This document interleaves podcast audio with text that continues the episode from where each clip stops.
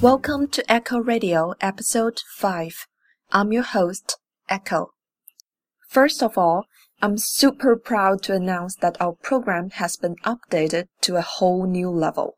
We've packed all the contents into this public account, so it will be much easier for you to listen and share with friends. Also, now you can easily find whichever episode you like and play back anytime you want. How cool is that?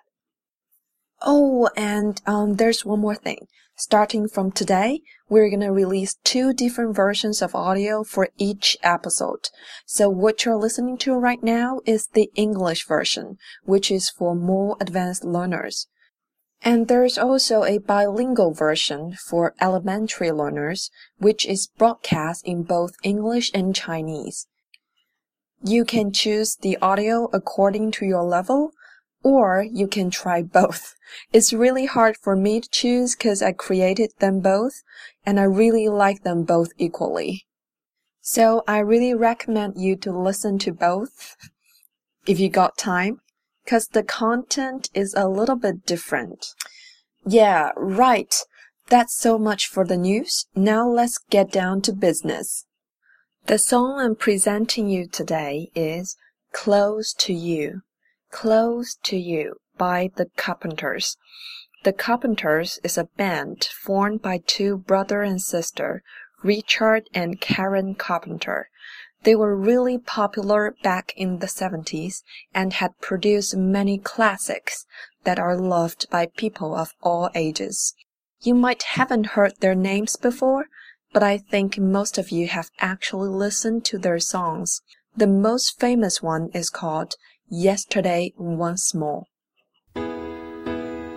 When I was young, I'd listen to the radio, waiting for my favorite songs. When they played, I'd sing along. It made me smile. That's the one. Now you know who they are, right? Everyone loves love songs, and this is probably one of the best love songs I've ever heard. It's so light and sweet, I fell in love with the tune and lyric instantly as I listened to it for the very first time. So, Close to You, a classic love song. Why do I choose it to share with you today? Um, actually, yesterday, someone just reminded me that next Thursday, August the 20th, it's actually Qixi, Chinese Valentine. I was being too busy these days and I had absolutely no idea what's going on in the world. Well, so I guess just like me, some of you might also need a reminder. So here, no matter you're single or in love or secretly in love, remember, be kind to one another.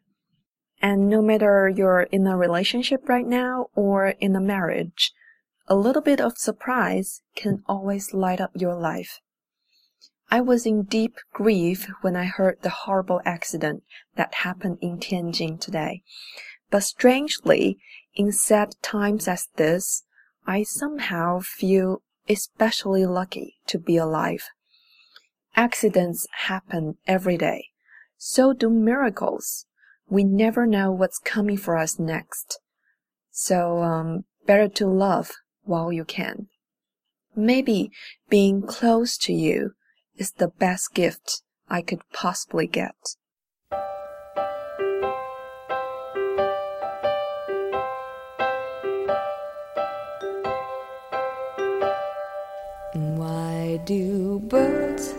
Suddenly appear every time you are near?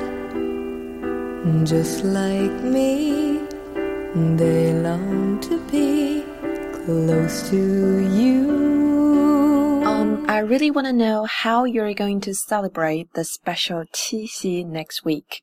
So reply to our public account and tell us about your plan. I'll be happy to read it. That's so much for today. The script of today's podcast is written and produced by Echo. Thanks for listening. We'll see you next time on Echo Radio.